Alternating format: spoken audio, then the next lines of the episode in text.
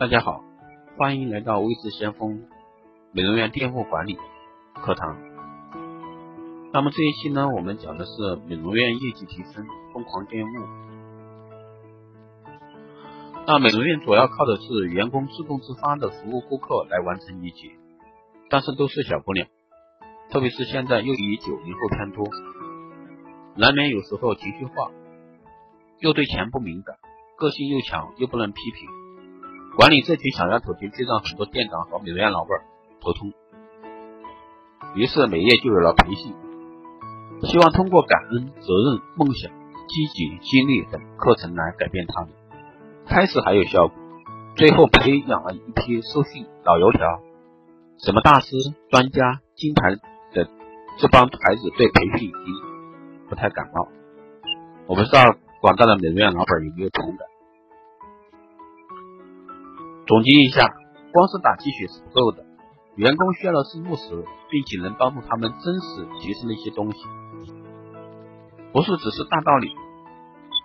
现在网络微信满天飞，心灵鸡汤一大锅，谁的微信上没有什么感悟、感恩、经验等文章？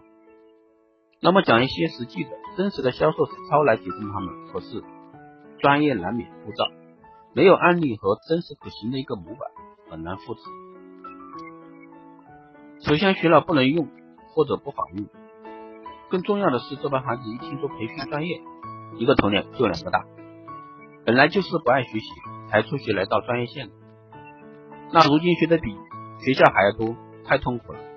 于是业内培训一直做的不温不火，不是培训不好，而是大家都面临一个监督和执行的问题。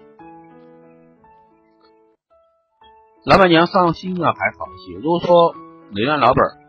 不再追踪监督，培训之后就是一段时间的效果，那最终消失殆尽，导致培训在行业越来越苍白。什么叫做疯狂点舞？就是让全店员工都疯狂起来，把心态、精力融合到每天的工作流程和工作状态上，风风火火、积极乐观的一起来迎接顾客，完成业绩的一个提升。那马云说过，短暂的激情不值钱。只有持续不断的进行才执行。那我们培训员工那么多次，找了那么多次积雪，最后培养了一批受训的老油条，没有了新鲜感，没有了店里持续业绩带来的高收入，谁的激情还能持续三个月？那说实话，连我们美容院老板都做不到。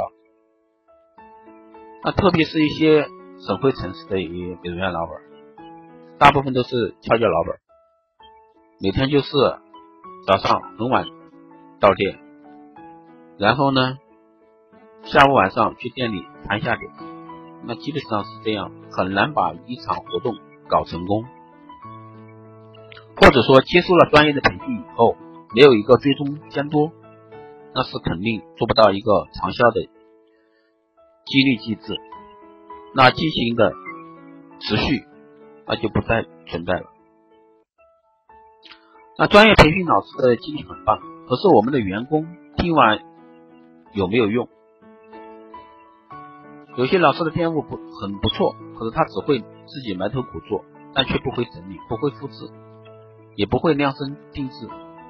如果将心态激励的课程穿插到实用店务管理，会出现什么样的一个结果？如果为每一个员工量身定制一个职业目标，分为一个月、三个月、半年、一年。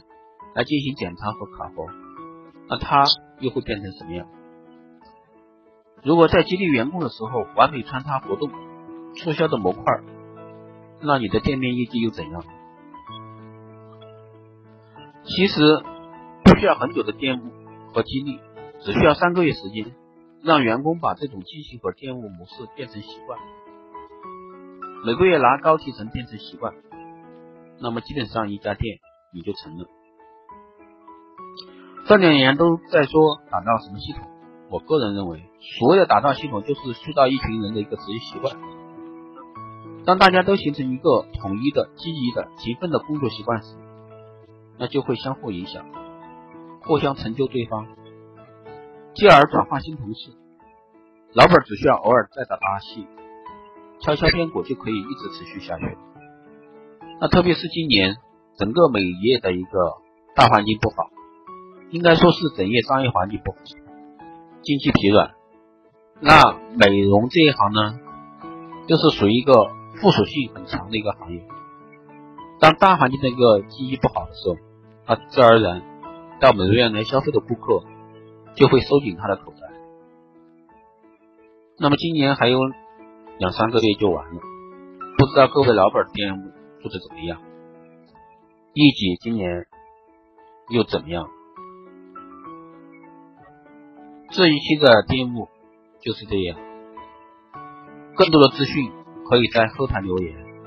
那么我每一期都会在这里分享一些店务方面的管理培训，包括营销。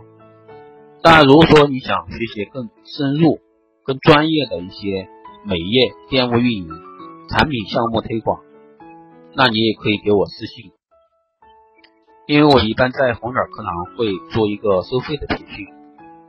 那么你也可以加入我们的先锋会社群。那先锋会社群呢，主要是做光电医美行业的一个推广、培训、管理、新模式营销。当然在这里我就不过多的讲，感兴趣的可以私信。好的，这一期培训课堂就到这里，下期再见。